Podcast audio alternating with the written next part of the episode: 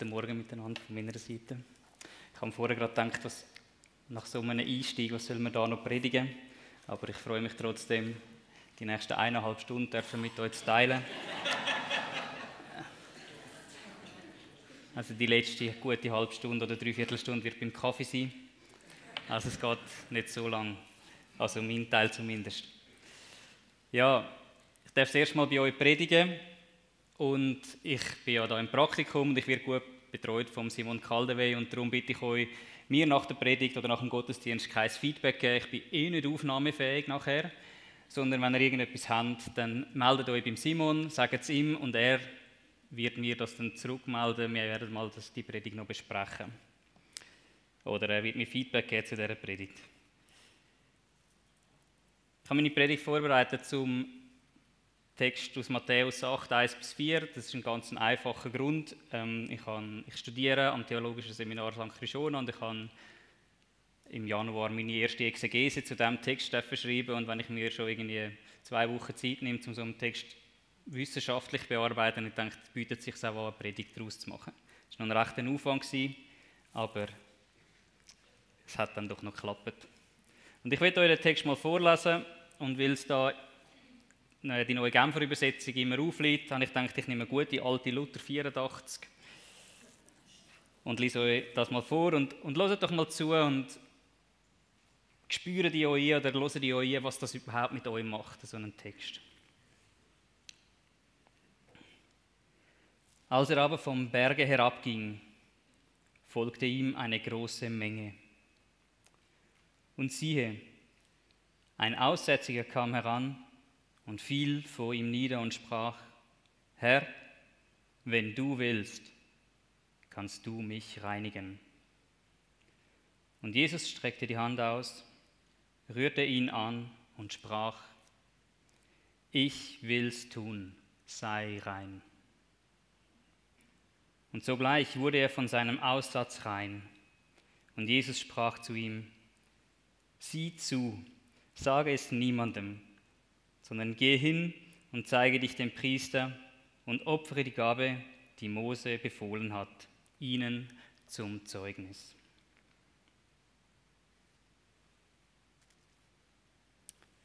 Ja, dann denke ich, erzähle euch heute auch nicht viel Neues, weil ich nehme an, die meisten haben schon Erfahrung mit dem Text gemacht, haben ihn schon mal gehört, haben die Begebenheit schon mal gehört und Neues erzählen, das ist ja etwas, was wir aus der Apostelgeschichte kennen, wo eigentlich Griechen auf dem Meropag machen und darum habe ich gedacht, ich lasse das sein. Gehen wir doch ein bisschen durch den Text durch. Also im ersten Teil haben wir gedacht, wir gehen ein bisschen durch den Text und im zweiten Teil, so in der zweiten Dreiviertelstunde dann, schauen wir mal, was das überhaupt für heute könnte bedeuten.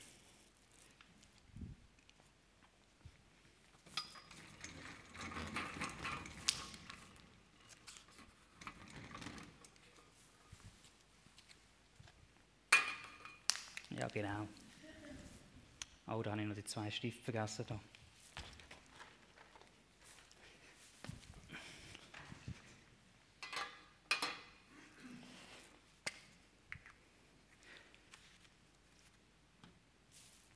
Sie sind also auf einem Berg oben. Und von diesem Berg kommen sie oben runter. Und dachte, was ist das überhaupt für ein Berg? Der Berg, der wird ja nicht genau bestimmen, aber ein paar Kapitel vorher gehen sie auf den Berg hoch. Und zwar Jesus und seine Jünger. Und eine große Menge ist ihnen nachgefolgt. Das hat es dort schon geheißen. Und das, was sie dort oben gemacht haben, das lesen wir drin im Kapitel 5, wo es heißt, ja, Jesus hat seine Jünger gelehrt. Also wir kennen die ganze Geschichte eigentlich unter dem Thema Bergpredigt dann, wo drei Kapitel lang geht. Und jetzt ist die Bergpredigt vorbei und sie kommen wieder oben runter. Das ist mal... Oh, der geht nicht so gut.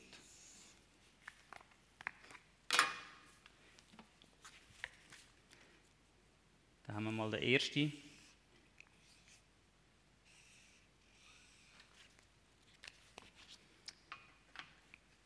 Und wir lesen ganz viele Leute oder ganz viel Volk, eine große Menge, ist ihnen nachgefolgt oder ihm.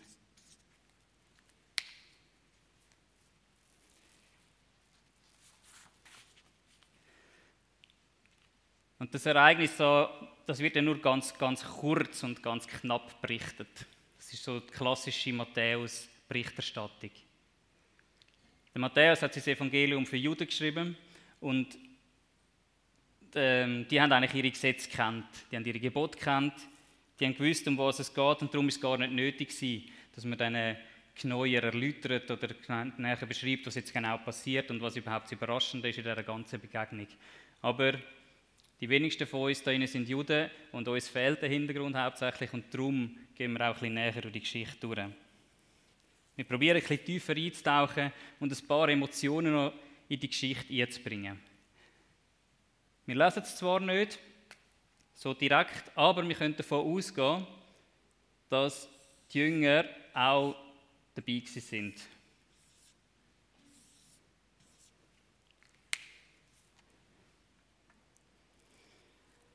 Und wir lesen von dem Volk oder von dieser großen Volksmenge, wo Jesus nachfolgt. Und wir lesen von den Jüngern, wo Jesus nachfolgt. Und da gibt es einen Unterschied. Jesus hat seine Jünger ausgewählt. Er hat sie berufen, Jünger zu sein. Und die sind aus diesem Grund ihm nachgefolgt. Sie sind seine Schüler von diesem speziellen Rabbi. Ein Rabbi, der nicht ausgebildet worden ist von ihren Rabbis. Und das Volk, ich habe mir zwei Gründe überlegt, wieso die in diesem Moment Jesus nachfolgen. Der erste Grund ist, ja, die sind auf dem Berg und dort oben wohnen sie nicht und müssen wieder heim und haben einfach den gleichen Heimweg. Und darum folgen sie dort nach. Und der zweite Grund, ja, die haben auf dem Berg oben am Schluss gemerkt, hey, der, wenn der redet, der redet mit so viel Vollmacht, ganz anders wie unsere Schriftgelehrten. Also, wie die zu dieser Zeit und wahrscheinlich auch wie die heute. Auf jeden Fall lernt, macht Jesus anders. Und wahrscheinlich sind sie ganz gespannt was als nächstes passiert. Einfach aus lauter Neugierde. Was, was kommt eigentlich als nächstes? Und wie reagieren die Schriftgelehrten auf so einen speziellen Lehrer? Und darum folgen sie ihm nach. Und jetzt macht der Matthäus auf etwas aufmerksam. Er sagt, und siehe. Und das ist ja etwas, was wir auch immer machen, wenn wir eine Geschichte erzählen oder wenn wir irgendetwas sehen. Zum Beispiel, schaut mal, ein Herr der Reh auf der Wiese. Und dann, zack, wer hat alles geschaut? Ein paar, oder? Schau mal. Und wir lenken unsere Aufmerksamkeit auf das Ereignis. Und jetzt, und schau, jetzt passiert etwas.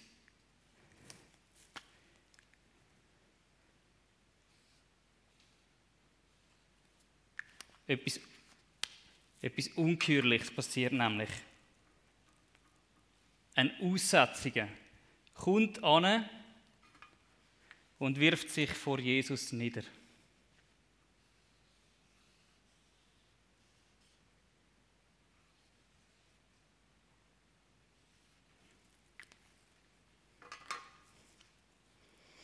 Und also, das muss man schon ein bisschen wissen. Der darf das gar nicht. Der macht etwas Verbotenes. Eine Aussetzung, das ist ganz klar beschrieben im 3. Mose 13, 45, für die, die es nachschlagen wollen. Was mit denen muss sein. Und zwar müssen die außerhalb der Ortschaften, außerhalb der Städte, der Dörfer, außerhalb vom Lager sich irgendwo aufhalten. Und sobald irgendjemand in die Nähe kommt, müssen sie rufen: Unrein, unrein! zur Warnung, dass sie ja nicht zu näher kommen und den berühren. Diese Aussetzung, wenn wir uns ein bisschen genauer anschauen. Ich meine, das ist ja auch ein Jude. Und der kennt ja die Gesetze auch. Und was hat sich der echt alles für Gedanken gemacht, bevor er den Schritt gewagt hat und zu Jesus gegangen ist? Der ist nicht einfach leichtfertig dorthin gegangen. Und wo hat er überhaupt gelebt? All das lesen wir nicht. Sondern wir lesen nur und schauen, er kommt zu Jesus und wirft sich vor ihm nieder. Aber der Mensch, der Mann, der hat wahrscheinlich auch eine Familie gehabt. Er hat wahrscheinlich auch Frau und Kind gehabt. Und wie lange dass er die nicht mehr gesehen hat, wissen wir nicht, weil er hat ja außerhalb von ihren Dörfern und von oder von ihren Städten gewohnt. Und er hat das Bedürfnis gehabt, wieder in die Gemeinschaft zurückzukommen. All die Leute hat er zurücklassen. Und jetzt merkt er, Jesus, wenn ich zu dem gehe, der, der kann mich vielleicht wieder zurückbringen. Die Möglichkeit besteht. Und er wirft sich vor ihm nieder und er spricht ihn an und sagt ihm, Herr, wenn du willst, kannst du mich reinigen. Also er drückt auch so gewisse Unsicherheit aus, oder nur so, wenn du willst. Das ist ja eine Möglichkeitsform. Er weiß gar nicht, ob Jesus das will, sondern falls du das willst, wenn du willst, vielleicht wird er es ja nicht. Jetzt, das ist ja nochmal nochmal eine größere Hürde, um überhaupt zu Jesus zu gehen. Ich meine, dann, dann getrost dich schon mal, stellst dich bloß vor all diesen Leuten, gehst zu Jesus und du bist dir nicht mal sicher, ob etwas passiert. Das ist schon, das ist schon ein krasser Schritt von diesen Aussetzungen. Und wenn er dann nur schon anredet, Herr, Herr ist ja eigentlich, also Kyrios aus dem Griechischen, das sagt man eigentlich nur Gebieter, Leute in der Regierung, Höhergestellte. Und Jesus ist, haben wir also in dem Moment noch nicht als König oder irgendwie als Regierende oder Gebieter oder irgendwie so ein Herrscher erlebt. Aber er spricht ihn so an. Und Jesus lässt es zu. Das heißt ja eigentlich, der Aussetzung hat ihn richtig angesprochen. Jesus wehrt sich nicht dagegen, dass, dass er mit Herr angesprochen wird, dass er als Führende angeschaut wird. Aber die, das Gefälle, das dann da besteht, dass Jesus ein Herr ist und der sowieso ein Aussetzungen, das ist ja nochmal grösser und nochmal ein Schritt, sich dorthin zu wagen. Also eine riesige Hürde, die der Aussetzung hat müssen überwinden musste, die er sich durchringen musste, um zu Jesus zu kommen. Und habt ihr auch schon mal so einen Moment erlebt, wo ihr etwas Heikles gefragt habt? Einfach so der Moment, zum Beispiel wie der Aussetzung, wo da anknündelt und sagt, Herr, wenn, wenn, du, wenn du willst, kannst du mich reinigen. Und dann geht es Sekunden, die sich anfühlen wie Ewigkeiten. Und es passiert nichts.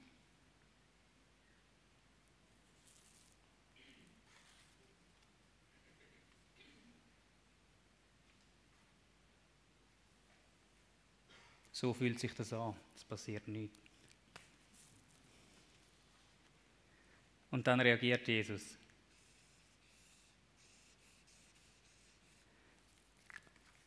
Er streckt seine Hand aus, leitet ihm auf den Kopf oder berührt ihn und sagt ihm, zu dem kommen wir noch später. Aber er leitet seine, Kopf, äh, seine Hand auf seinen Kopf. Und ein Unreiner, ein Aussätziger, darf man ja gar nicht anlangen. Das ist ja auch wieder ein Verstoß gegen das Gebot. Da macht sich ja Jesus selber unrein. Aber durch das zeigt er eben auch, dass er über dem steht, dass er der Herr ist, wo er angesprochen worden ist. Er hat Macht und er kann es tun. Und wann ist der Aussatz eigentlich zum letzten Mal berührt worden, bevor ihn Jesus jetzt berührt?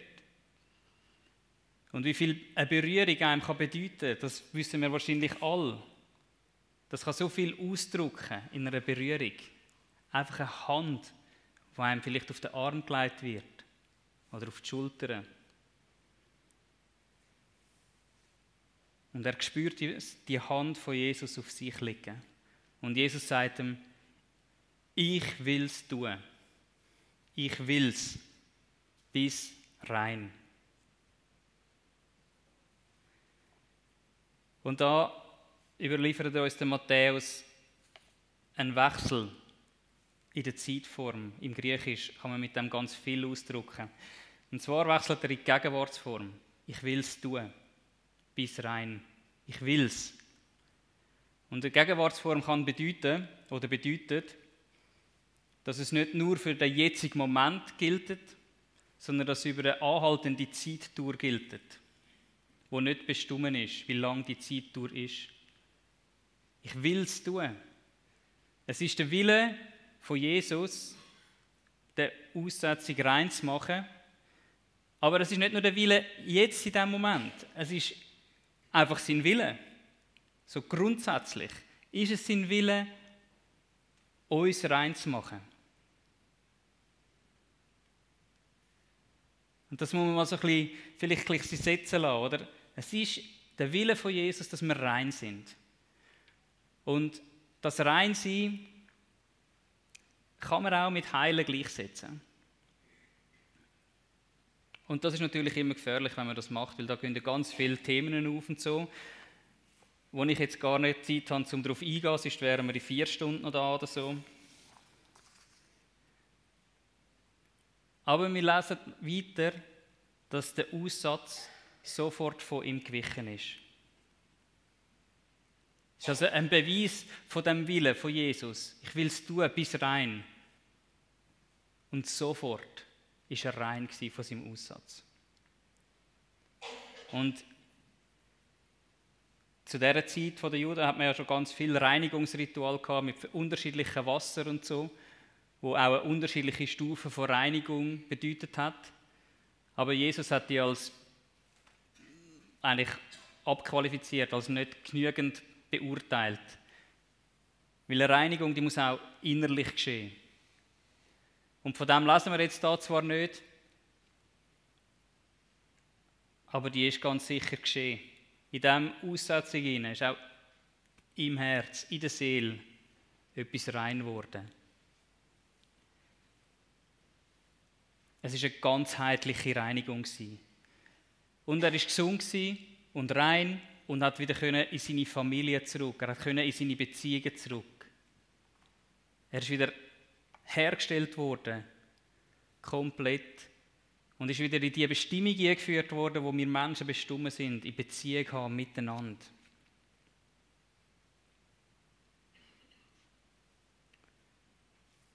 Und gerade anschliessend an das gibt er gibt er dem Aussätzigen den Auftrag, dass er soll niemandem etwas sagen und das ist ja lustig, wenn wir vorher gelesen haben, dass da ganz viele mitlaufen und zuschauen und jetzt kommt der Aussätzige der Auftrag über «Erzähl es niemandem», nachdem wir ja irgendwie tausend zugeschaut haben. Gang zu den Priester und bring das Opfer von Mose, wo der Mose eingesetzt hat, für die Reinigung ihnen zum Zeugnis. Also halt die Gesetze, die gegeben sind von Mose, indem du das Opfer bringst, auch diesen Priester zum Zeugnis. Dass einer da ist, der stärker ist. Und die Menschen haben ja zu dieser Zeit einen Erlöser erwartet. Die Römer haben geherrscht und sie sind voller Erwartung, dass jetzt einer kommt und ihr Reich wieder aufrichtet. Und ist es echt der Jesus, ist er der? Und sie sind, ja nicht, sind sich ja einig geworden, dass es nicht ist. Aber das ist eine ganz andere Geschichte. Ich will euch die Geschichte nochmal vorlesen. Und hört nochmal zu, hört nochmal in euch ein und schaut, ob es etwas anderes macht mit euch als beim ersten Mal.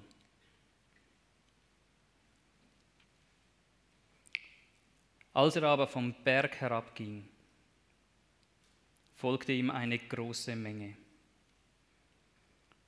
Und siehe, ein Aussätziger kam heran und fiel vor ihm nieder und sprach, Herr, wenn du willst, kannst du mich reinigen.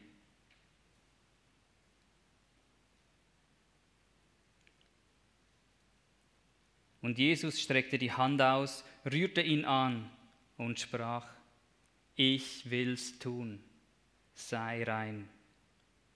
Und sogleich wurde er von seinem Aussatz rein.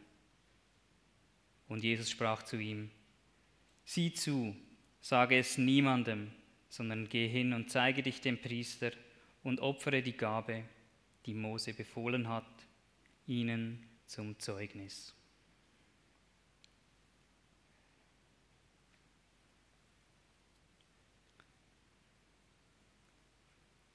Jesus zeigt uns also in diesem Abschnitt, dass es sein Willen ist, dass wir rein sind. Und das ganze Matthäus-Kapitel oder das Matthäus-Evangelium, das kann man eigentlich so einordnen in verschiedene Redeabschnitte und verschiedene Abschnitte, wo, es, wo Wunder geschehen oder wo Taten passieren, wo, wo berichtet werden, dass etwas passiert ist. Und klassischerweise oder häufig wird das Matthäus-Evangelium in so die fünf grosse Reden unterteilt. Eine davon ist zum Beispiel das äh, Bergpredigt, wo wir auch gehört haben. Und dann werden zu dieser, zu dieser Rede werden so Wundertaten oder einfach so Ereignisse dazugefügt zu einem Pärli. Und das Kapitel 8, wo die Geschichte drin vorkommt, und das Kapitel 9, die werden, die werden überschrieben mit so Machttaten oder Wundertaten und werden mit dem Kapitel 10 zusammengenommen zu so einem Paar. Und was kommt im Kapitel 10 vor? Dort geht es darum, dass Jesus zu seinen Jüngern redet und sie aussendet und sagt, hey, jetzt haben wir zwei Kapitel lang, quasi, jetzt sagen wir es mal zu, wie wir es lesen, zwei Kapitel lang gesehen, wie ich wirke, was meine Macht ist, was meine Vollmacht ist. Ihr habt gesehen, was ich will. Ihr habt meinen Willen gesehen. Und jetzt rüste ich euch aus mit meiner Vollmacht. Und jetzt gehen ihr raus, überall hin und erzählt von dem und heilt Kranke, macht Aussetzungen rein, lasst Tote auferstehen, Blinde wieder Gesetz machen. Los, ihr habt genug gelernt. Also die Jünger sind da und haben immer zugeschaut, was, was macht denn Jesus? Wie lange die Zeit genau geht, weiß ich persönlich jetzt nicht. Aber es ist nicht nur ein Tag gegangen oder nicht nur einen halben Tag, vielleicht wie das Ereignis oder nicht einmal. Und nach dieser Zeit schickt Jesus sie raus. Das tun, was sie gesehen haben. Und vielleicht sind die da, sind das mir. Kann man das lesen? Also das heißt ich. Weil das liest ja jeder von euch als ich. Vielleicht sind wir die berufen von Jesus, rausgerufen und sind aber noch in dieser Phase, wo wir da zuschauen, wo wir am Lernen sind, wo wir lesen, was tut eigentlich Jesus? Was macht denn der? Was will er überhaupt? Was ist sein Wille?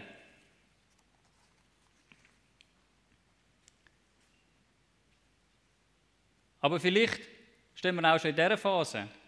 Und Jesus schickt uns raus und sagt, hey, ihr habt, ihr habt genug lang geschaut, ihr habt genug lang gelernt, ihr habt genug lang gelesen.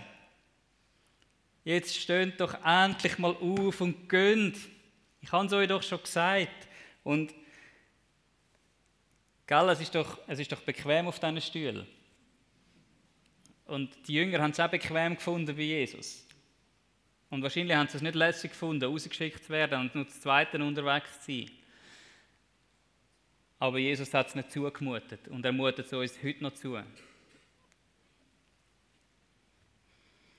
Und, wir werden doch vielfach gelernt, Jesus hat unsere Sünden vergeben. Und da gibt es ja auch so eine schöne Geschichte, wo, wo vier Freunde kommen, mit einem Gelähmten das Dach aufreißen,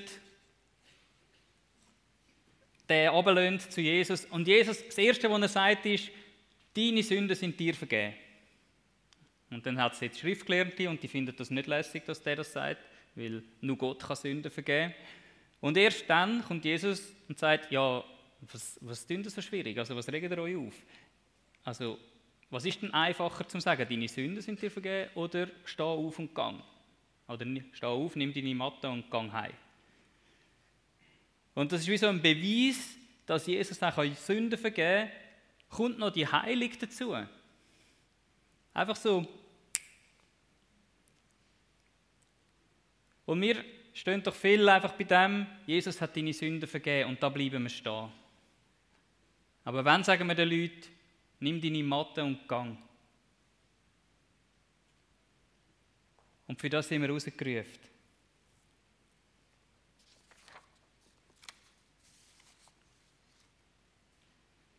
Aber vielleicht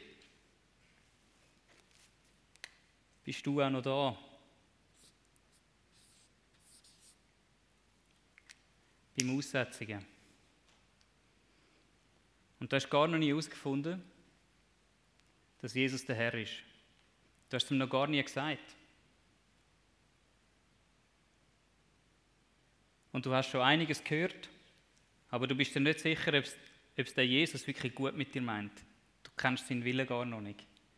Aber du bist am Suchen. Und das Schöne ist, deine Suche kann heute aufhören. Wir haben nach dem Gottesdienst Leute hier im hinteren Bereich, die bereit sind, für dich zu beten. Und wenn du merkst, heute ist es dran, heute ist es dran, mich vor Jesus niederzuwerfen und ihm Herz sagen, Wag den Schritt.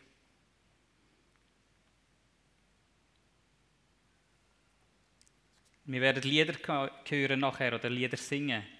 Und es wird Zeit, Zeit haben, um diesen Schritt zu tun, um diesen Schritt zu wagen. Es werden nicht alle zuschauen, was mit dir passiert. Aber ich mache den Mut. Wag den Schritt. Und für die, die noch da stehen und rausgehen, habe ich auch noch eine kleine Warnung vorbereitet. Wenn wir so bei Jesus schauen, wie er gewirkt hat, dann ist es doch so, dass, dass eigentlich die Leute, die Kranken oder die Blinden oder was immer, zu Jesus gebracht worden sind. Oder zu Jesus gekommen sind. Und dann hat Jesus sie geheilt. Das ist nicht unser Auftrag, glaube ich, rauszugehen und einfach jedem das überzustülpen. Und für jeden, wo wir irgendwie sehen, der gerade etwas leidet, zu beten. Aber wir dürfen ihnen Aufmerksamkeit schenken. Wir dürfen, ihnen, wir dürfen sie wahrnehmen und ihnen zeigen, dass wir sie wahrnehmen. Ich meine, wer sind denn so Aussätzige heute? Wir können sie ja ganz einfach mit dem Wort randständig vergleichen. Aber das zeigt ja auch wieder das Gefälle. Von Gott sind alle Menschen gleich. Aber offenbar haben ein paar nicht gleich viel Glück oder gleich viel Segen bekommen wie andere. Aber wir können diesen Menschen begegnen mit einem freundlichen Wort, mit einem Lächeln, mit, mit einer guten Tat, mit einer Spende vielleicht in Hut rühren, die nicht klimpert. Und ihnen einfach zeigen, hey, ich habe die Liebe von Gott bekommen und ich gebe auf diese Art gebe ich die Liebe weiter. Ich meine, die, die Leute finden wir ja überall. Und ich muss euch nicht, nicht sagen, wer jetzt das genau ist, weil das wissen ihr ganz genau. Welcher in der Schulklasse der, der anständig ist. Oder welcher Mensch vor dem Coop in Riechen inner Randständigen ist und welcher nicht. Oder sogar im Coop oder im Migro, je nachdem, ob man ein Migro oder ein Coop oder ein Aldi-Kind ist. Aber es geht, ich glaube, es geht nicht darum, dass wir einfach angehen und, und für jeden einfach irgendwie beten und dann findet, yes, Auftrag erfüllt. Weil das ist ja, das fängt dann ganz einfach an, hey, wir, machen, wir probieren es aus uns selber raus. Aber die Jünger haben auch den Auftrag bekommen, warten, bis sie den Heiligen Geist bekommen und sie rausgeschickt werden und man genau weiß, was dran ist. Und manchmal ist es auch so die Zeit vom Warten, auch wenn man ungeduldig ist. Aber manchmal gibt es auch Situationen, wo man einfach für jemanden beten darf. Ich habe lange Uni-Hockey gespielt, auf äh, ganz passablem Niveau. Und während einem Match ist ein Mitspieler von mir einfach über die Bande gekippt und hat hat, hat einfach darüber geklagt, das war kein Fall, er ist ganz allein unterwegs und plötzlich haut ihn um und sagt, hey, ich habe ich hab so Schmerzen auf der Brust und so Stechen und überhaupt. Und ja, wir sind völlig baff. Dann hast du natürlich mal den Notarzt aufgeboten und der kommt ja nicht innerhalb von einer Minute, müssen sie da Das Spiel war unterbrochen gewesen, auf, aufgrund von ihm, weil er als verletzter Spieler, dann spielst du nicht weiter. Und irgendwann in dieser Zeit, wo wir einfach am Warten sind, haben sie den Eindruck gegangen und Bett für den. Und ich bin zu ihm hingegangen und ich habe ihn nicht gefragt. Dann ich gesagt, hey, ich bete für dich. Ich habe für ihn gebetet und in dem Moment ist der Druck weg von der Brust. Er hat wieder Luft bekommen. Unterdessen ist der Notfallarzt eingetroffen. Sie haben ihn mitgenommen ins Spital zum Abklären, weil man immer ein bisschen aufpassen muss bei solchen Sachen. Sie haben nichts gefunden im Spital und einen Tag später schreibt mir der Kollege ein Mail: Hey, was hast du eigentlich gemacht mit mir? Ja, und ich habe ihm zurückgeschrieben: Du, ich habe, ich habe zu Gott gebetet und offenbar hat es geholfen. Und der, der Mann ist nicht Christ und er ist es jetzt noch nicht. Aber ich bin mir sicher, dass er das Erlebnis nie wird vergessen Und dass Gott mit dem Menschen Weg geht und ihn eines Tages dazu bringt, dass er herausfindet, dass Gott der lebendige Gott ist, der, der Heil machen kann, der, der rein machen kann. Aber wir müssen ja nicht nur die im Blick haben, die draußen sind. Wir dürfen auch uns selber im Blick haben. Es gibt ja auch in unserer Gemeinde Menschen, die leiden, Menschen, die Schmerzen haben, Menschen, die krank sind. Und wir dürfen auch für die hingehen und beten oder sie fragen, darf ich für die beten? Und ich meine, wir haben es ja schon erlebt bei uns, dass Menschen durch Gebet geheilt worden sind, dass eine Schulter, ob es jetzt die rechte oder die linke ist, nicht mehr weh hat. Und ich glaube, das dürfen wir auch erwarten, dass Gott etwas tut, weil er uns sagt, es ist sein Wille. Und wir dürfen sicher sein, dass es sein Wille ist, dass er uns reinigen und heilen und in die Beziehungen führen mit ihm. Halleluja.